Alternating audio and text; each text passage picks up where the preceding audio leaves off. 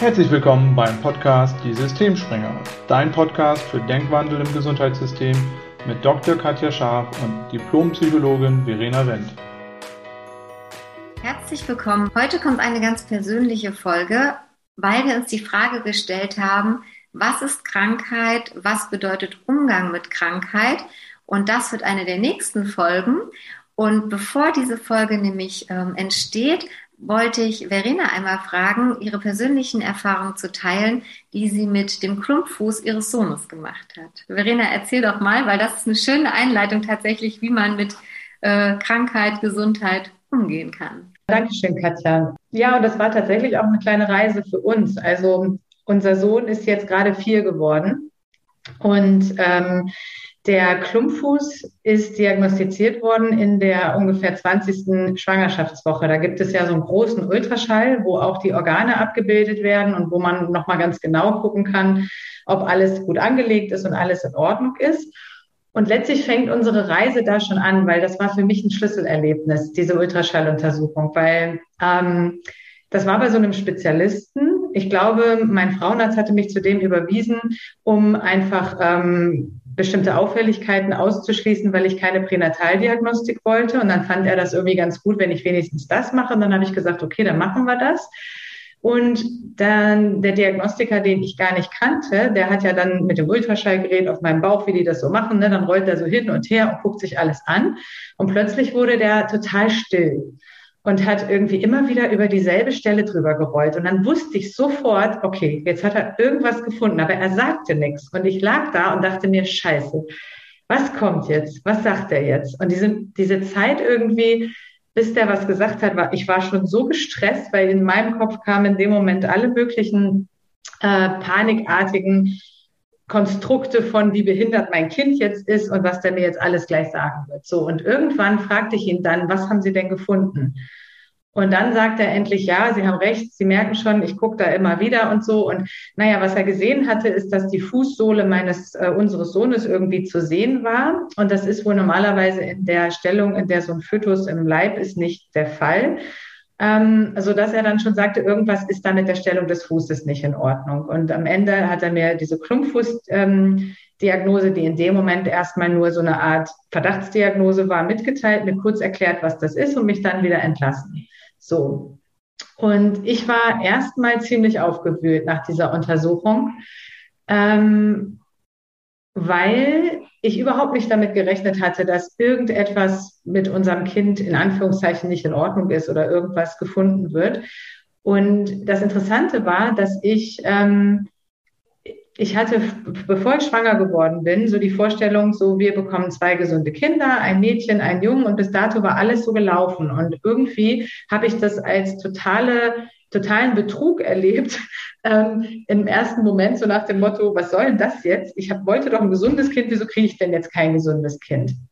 Und dann habe ich mir so die, die Frage gestellt, ähm, warum ist das jetzt eigentlich für mich so ein großes Problem? Weil ich habe meinen Mann angerufen und der hat total cool reagiert. Ich habe ihm das erzählt, er konnte nicht dabei sein bei der Untersuchung und der hat irgendwie nur gesagt, ja, ist doch jetzt nur der Fuß. Ist doch alles super. Ich meine, da kann man bestimmt was machen und dann ist doch alles gut.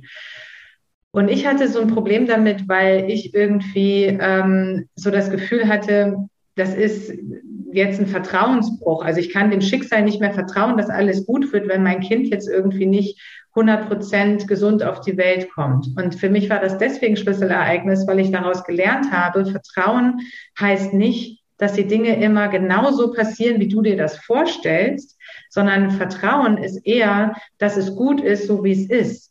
Und das war für mich letztlich die Reise, die da angefangen hat. Und das hat dann ein bisschen gedauert, bis ich an den Punkt gekommen bin, das wirklich zu 100 Prozent zu akzeptieren. Okay, unser Sohn wird jetzt mit diesem Klumpfuß auf die Welt kommen. Ähm, das an sich das fand ich nie irgendwie schlimm im Sinne von, er sieht dann erstmal anders aus als vielleicht andere Babys. Bei mir war dann eher so, okay, wie wird er eingeschränkt sein? Wird er nicht richtig laufen können? Wird er nicht richtig Sport treiben können? Ich hatte noch nie was von einem Klumpfuß gehört. Ich hatte keine Ahnung, was das eigentlich ist. Und ich hatte einfach die Sorge, dass er in irgendeiner Form beeinträchtigt sein würde. Und mein Mann und ich haben uns dann zusammengesetzt und haben gesagt, okay, was ist denn unsere Absicht? Was wollen wir denn für unseren Sohn? Und dann haben wir gesagt, okay, was wir wollen, ist, dass er dass er so wenig wie möglich beeinträchtigt ist, dass er einfach ähm, mit diesem Fuß, der jetzt ein bisschen anders ist, als wir dachten, so gut wie möglich leben kann und alles machen kann. Und wir haben ihn von Anfang an gesehen als ein Kind, was Fußball spielt, ein Kind, was läuft, ein Kind, was vielleicht sogar irgendwann Profifußballer wird, wenn er das will. Wir haben von Anfang an so für uns die Vorstellung gehabt, es wird ihn nicht beeinträchtigen, was nicht heißt, dass ähm, diese ganze Therapie und jetzt die letzten vier Jahre, das ist jeder, der sich damit auskennt, weiß das, das sind die ganz intensiven Jahre in der Klumpfußbehandlung, ähm, hat uns diese Vorstellung geleitet, dass er davon möglichst wenig beeinträchtigt sein soll. Und wir haben deswegen auch einfach alles an Therapien mitgenommen, was wir finden konnten, um diesen Fuß optimal zu versorgen. Das heißt, ein Klumpfuß wird in den ersten Monaten schon mit einem Gips versorgt, sodass der Fuß in eine gesündere Position kommt. Und im Alter von drei Monaten hatte er dann eine Achillessehnen-OP, damit die Achillessehne etwas länger werden kann. Die musste dann nochmal wiederholt werden, weil der Gips verrutscht war. Also auch da haben wir viele Erfahrungen gemacht, auch mit Rückschlägen, wo was mal nicht so gelaufen ist. Ähm, und uns hat einfach geholfen, mit diesen Rückschlägen auch umzugehen, dass wir immer vor Augen hatten, am Ende wird es irgendwie gut. Also wir hatten einfach das Vertrauen, so wie es ist, ist es gut und er wird ähm, möglichst wenig davon beeinträchtigt sein. Und im Endeffekt, wenn ich heute meinen Sohn angucke, also dem ist es sowieso von Anfang an egal gewesen. Ne? Kinder sind da ja super. So, der, der wusste immer, ich habe da irgendwie einen anderen Fuß und ich muss häufiger mal zum Krankengymnasten und häufiger mal zum Arzt, aber der hat sich nie beschwert und äh, letztlich auch ist das überhaupt kein Thema, weder für ihn noch für die große Schwester. Es ist halt einfach so. Und wenn ich ihn heute so laufen sehe, dann denke ich mir, krass, ist einfach cool. Also im Endeffekt ähm, ist er nicht beeinträchtigt, was nicht heißt, dass er nicht ab und zu mal Krankengymnastik machen muss, was nicht heißt, dass er in Wachstumsschüben, dass der Fuß nochmal in eine andere Position rutschen kann und man da nochmal mehr intervenieren kann, äh, muss auch, was nicht heißt, dass er vielleicht sogar nochmal operiert werden muss am Fuß. Aber ähm, ja, ich habe so für mich gelernt, was ist Krankheit überhaupt? Im Endeffekt ist der Mensch ja nie komplett gesund oder komplett krank, sondern wir bewegen uns immer auf so einem Kontinuum von gesund zu krank.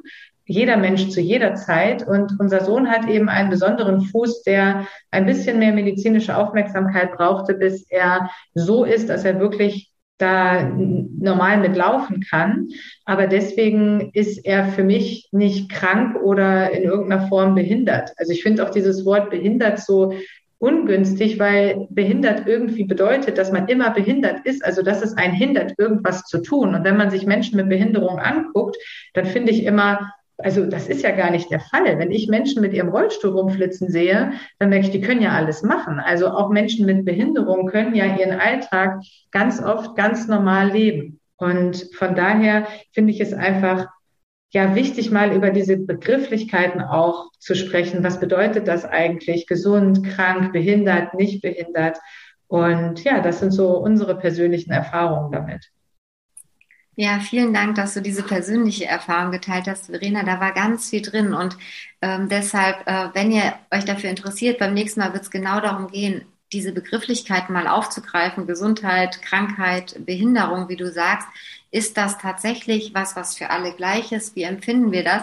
Und was ich auch nochmal spannend fand, du hast dir am Anfang ja ganz viel Gedanken gemacht und gerade auch die Art und Weise, wie der Arzt ähm, dann damit war, also auch das nochmal Kommunikation werden wir auch nochmal aufgreifen, ist mir dabei ja. gerade aufgefallen, weil das ist tatsächlich was, was ich auch oft erlebe wenn man erstmal schweigt und nichts sagt, dann geht da beim anderen oft das Gedankenkarussell los. Und wie du Total. sagst, wie viel ist davon eingetreten, aber wie viel Stress hattest du in der Situation schon? Und kann man das nicht vermeiden, indem man einfach sagt, wissen Sie was, ich habe hier eine Stelle, die gucke ich mir genauer an. Ich, wenn ich genaueres weiß, sage ich es Ihnen, machen Sie sich nicht direkt Sorgen. Also wie kann ja. man da kommunizieren, dass da gar nicht erst so ein Stress entsteht, finde ich spannend. Und wie du gesagt hast, das, was du am Anfang im Kopf hattest, was würdest du sagen, wie viel Prozent ist davon eingetreten? Fast gar nichts. Also ich hatte wirklich ganz am Anfang erstmal Horrorvorstellungen. Ne? Mein, mein Kind kann nicht normal laufen, ist immer beeinträchtigt und es wird uns als Familie irgendwie, es wird ganz viel verändern. Ich hatte irgendwie die Sorge, es verändert ganz viel. Und im Endeffekt ist es jetzt einfach, es ist ganz normal. Wir sind eine ganz normale Familie wie alle anderen auch. Wir gehen halt ein bisschen häufiger zu einem Arzt oder einem Physiotherapeuten. Ne? So. Ja, das ist, das ist auch ein spannender Aspekt. Also viel von diesen Horrorvorstellungen treten gar nicht ein, wenn nicht ja. sogar gar nichts davon. Ähm, und ich kann mich trotzdem daran festbeißen oder ich kann, so wie ihr es gemacht habt, mich nach vorne orientieren und sagen, okay, und was ist nötig für das Ergebnis, was ich haben will? Also was du ja gesagt hast, ihr habt euren Sohn immer in allen höchsten Visionen gesehen. Er kann laufen, er kann Fußball spielen, er kann das alles. Und dafür waren bestimmte Voraussetzungen, Bedingungen nötig, die zu erfüllen. Und das habt ihr gemacht. Aber das ist auch ein spannender Punkt, ähm, einfach weil man nach vorne ausgerichtet eben auch das dann angehen kann und nicht in seinen Horrorszenarien hängen bleibt. Deshalb vielen Dank, dass du das geteilt hast. Und ähm, vielleicht hat jemand zugehört, der auch ähnliche Erfahrungen hat mit eigener Krankheit, mit eigener, in Anführungszeichen würde ich es extra sagen, äh, Behinderung oder gefühlter Behinderung, bei, bei sich selbst, bei seinem Kind, meldet euch gerne, weil das sind Erfahrungen, die sich immer lohnen zu teilen und zu schauen, warum reagieren wir in bestimmten Situationen so und was hat das vielleicht auch wieder mit uns zu tun, unseren Erfahrungen, unseren Denkmustern, dass wir in solchen Situationen so sind. Und ähm, ja, ich freue mich schon auf die nächste Folge, wenn wir tatsächlich mal diese Begrifflichkeiten uns vornehmen. Ähm, und auch. einfach mal äh, ja, Denkmuster und Denksysteme wieder sprengen, um einfach zu gucken, wie kann ich es vielleicht auch anders sehen. Ja, absolut. Also wie gesagt, für uns war das auch eine sehr intensive persönliche Reise und jetzt rückblickend bin ich einfach auch für die Erfahrung sehr dankbar, weil ich einfach nochmal unglaublich viel über mich, über das Thema Vertrauen, Umgang mit Krankheiten, Akzeptanz auch von Dingen, die man nicht ändern kann, gelernt habe ähm, durch diese Erfahrung mit unserem Sohn. Und ja, dafür bin ich letztlich sehr dankbar. Ja, danke, dass du das teilst, weil ich glaube, das ist für viele auch, auch gut zu hören, zu wissen und, und ähm, eine Bereicherung, äh, dass man tatsächlich dann auch, ähm, ja, alle diese Dinge wieder nutzen kann, weil manche Sachen sind eben erstmal nicht zu ändern. Das nützt auch nicht, die schön zu reden. Nur dann zu gucken, was kann ich letztlich, wie kann ich es nutzen, wie kann ich es umsetzen und wie kann ich trotzdem meine Ziele verfolgen. Und genau. ja, wenn du noch ein bisschen mehr über uns und unsere Tätigkeit ähm, erfahren möchtest, dann schau auch gerne auf der Homepage Gesund im Gesundheitssystem. Schalt gern ein bei der nächsten Folge und äh, melde dich gern, wenn du Ideen für weitere Folgen hast, wenn du persönliche Erfahrungen einbringen möchtest. Wir freuen uns, ähm, ja, alles aufzunehmen, um auch einfach mal zu beleuchten, andere Standpunkte zu sehen. Ganz genau. Ja, vielen Dank und bis bald. Bis bald.